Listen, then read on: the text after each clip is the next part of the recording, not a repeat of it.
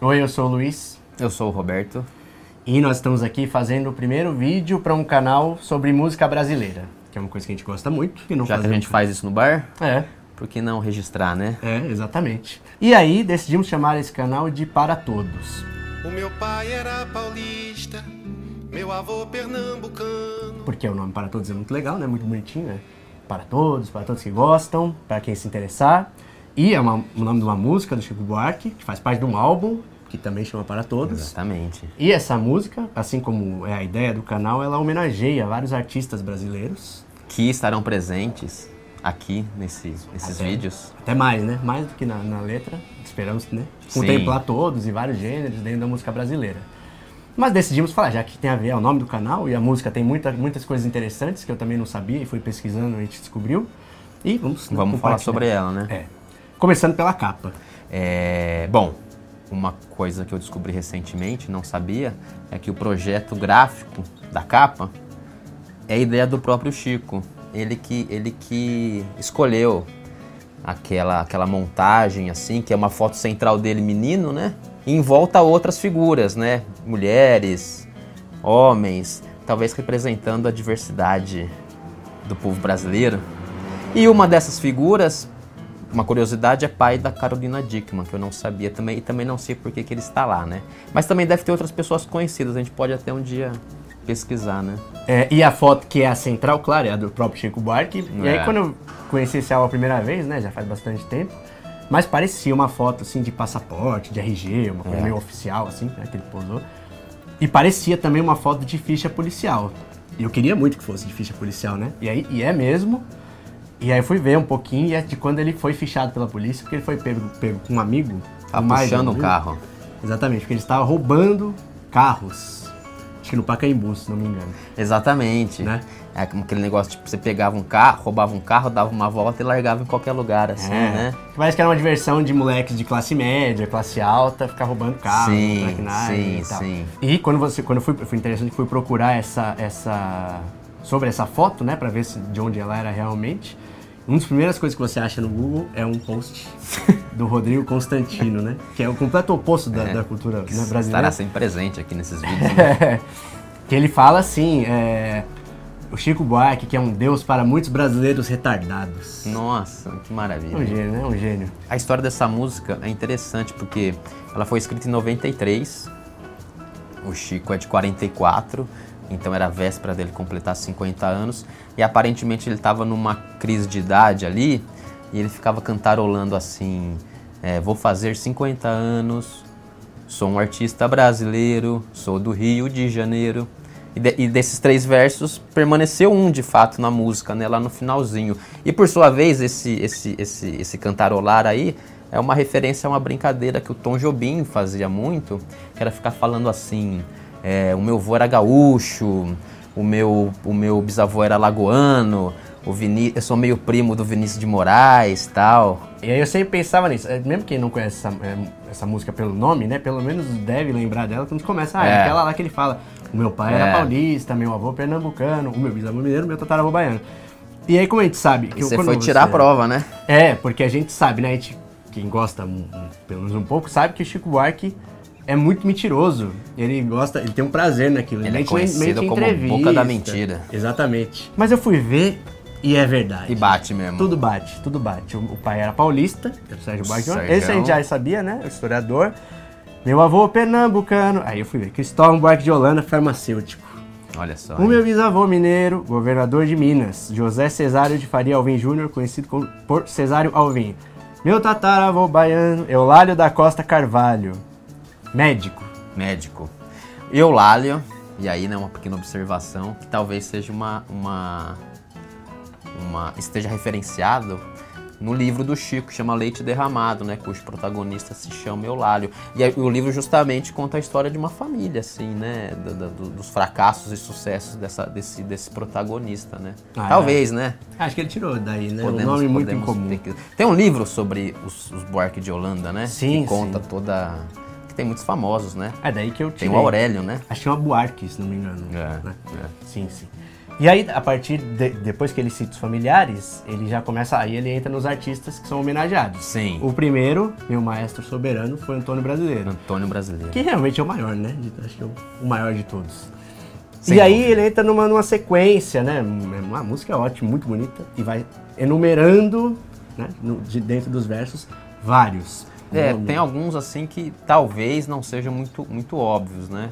Por exemplo, o Milton Nascimento está presente, mas está presente pelo apelido dele, né? Que é, é Bituca, né? E um que causa uma certa confusão, inclusive num amigo nosso, é o Jorge Benjor, né? Exatamente, nosso amigo Nilma. né? Ele, ele, ele, ele é um grande fã do Jorge Benjor e ele tinha uma decepção com essa música. Ele falava assim, pô, o cara, não, o Chico não pôs o, o, o Jorge Benjor. Ele pôs, pôs entre o Roberto e o Erasmo, né? Exatamente, mas dá uma confusãozinha. Dá, Né? dá, passa meio, meio corrido. Porque ele assim. fica, viva Erasmo, bem Roberto. Aí o Nilma achava que era bem, um M, né? Viva Erasmo, bem. Sei lá o que é esse Bem né? Roberto, Bem né? Roberto, viva Erasmo, bem. Enfim, mas aí depois que ele descobriu, ele já gostava da música, ficava Sim. triste porque não tinha o Jorge Benjor. Agora ele gosta muito mais porque ele está, Ele está lá, ele está lá. E também tem. Aí tem uns que tem assim, né? A Clara, é a Clara Nunes. É, que estão ali pelo primeiro nome só, né? Rita, né? A Rita Lee, né? Legal, gostei da Rita Lee estar presente ali. E aí, além de ter os, os os artistas citados, tem É. os não citados. É, não tem como, né? Não teria como ele, ele, ele falar de todo mundo, né? Sempre fica faltando alguém. Por exemplo, Paulinho da Viola não está lá. Paulinho da Viola que talvez seja um dos um dos, um dos orixás É, da música brasileira. Sim, sim, junto com ele é um dos grandes ainda É. vivos, né? Dessa... Eu que sou muito fã do Paulinho, eu não me eu não, não, lamento tanto a ausência dele, porque o Chico tem um disco cujo título é uma música do Paulinho, né? Sinal Fechado. Inclusive, o Paulinho também aparece no, no Irmão Alemão. Ah, é? É. Ah, eu não li. É, fala assim, um, um mulato de voz. Esqueci. Vanzolini, né? Que a gente gosta muito também, não tá lá. É, Adoniran. É. Mas enfim, mas eu acho que tem um nome central ali que causa um certo ruído. É, e quando você conhece a música e percebe, né, que ela, ela tá nos artistas, então vamos ver, né, olha, tá ali, dá É, você, você meio que fala assim, ah, por que será que não pôs, né? Que é a Elis Regina, né? Que é, é sempre citada. Sempre que você fala de música brasileira, o nome da Elis surge, né? Nunca tem uma resposta definitiva, assim, mas sempre o que acham é que tinha uma rixa. É, tem É. uma história, uma história que contam, é que o Chico, quando era muito novo, foi... A Elis já era uma cantora de sucesso, aí o Chico foi apresentar... Conseguiu um encontro com a Elis para apresentar as músicas dele, e aparentemente ela não deu muita bola, sabe?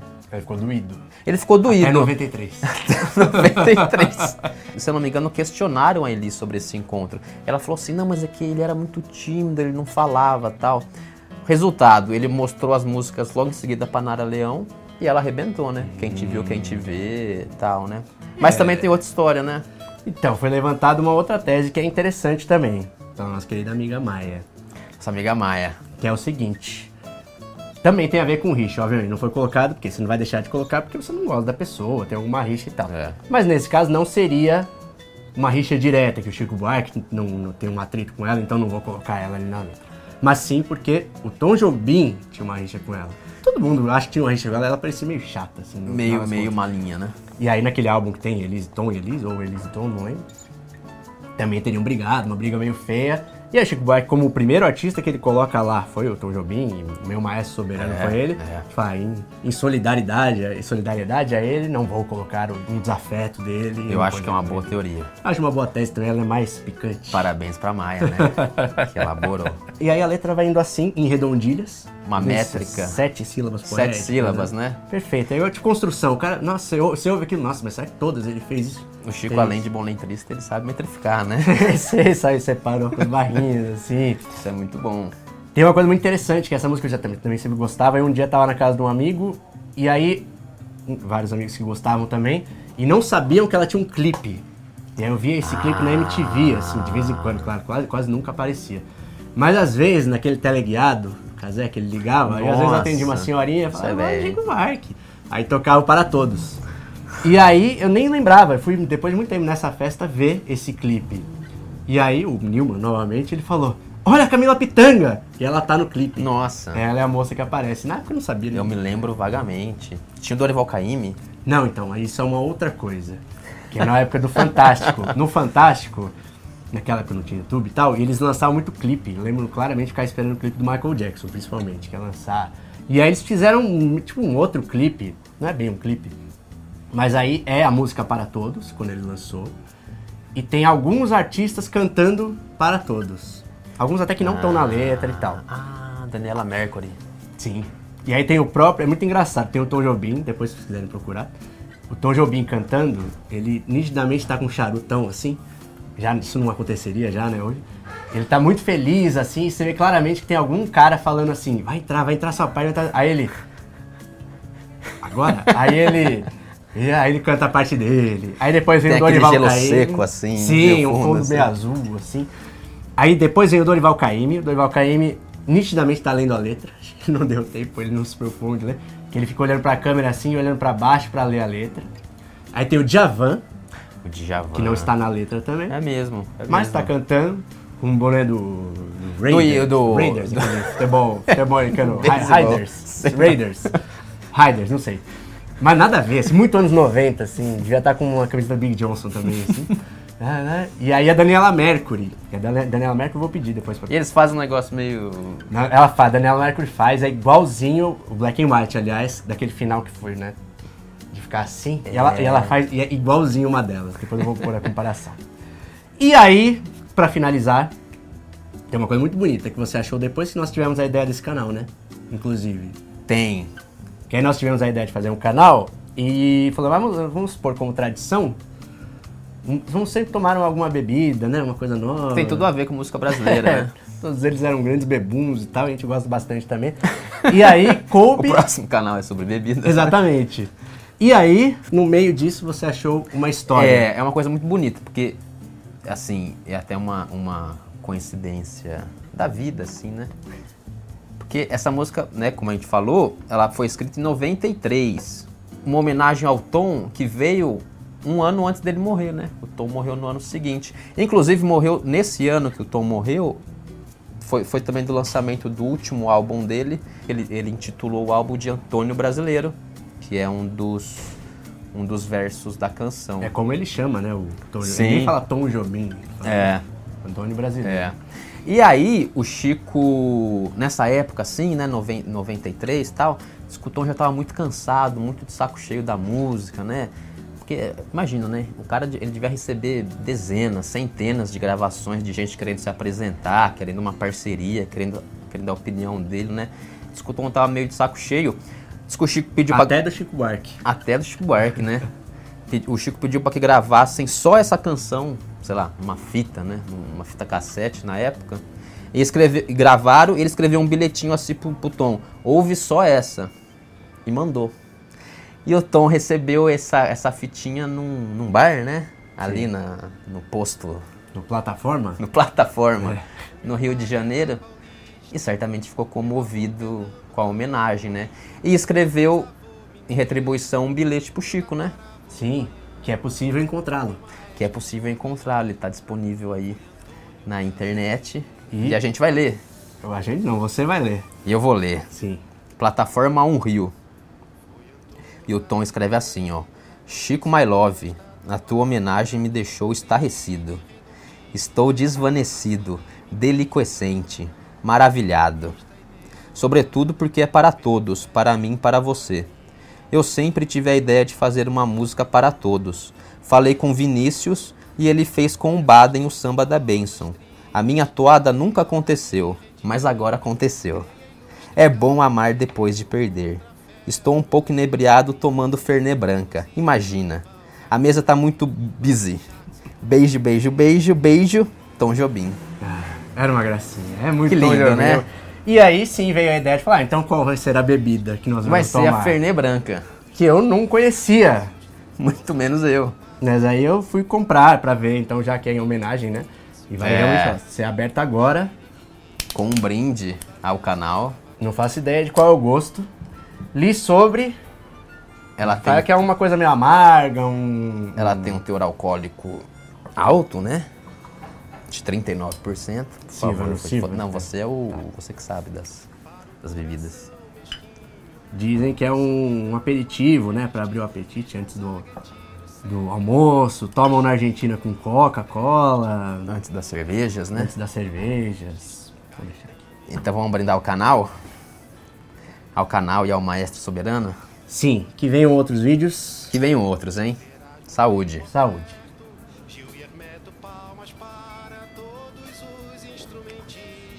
Hum, é bem boa, hein? Hum, é gostoso. Que beleza, hein? Muito bem. Muito obrigado, senhor Roberto. Que legal. Depois se ficar ruim, a gente faz de novo.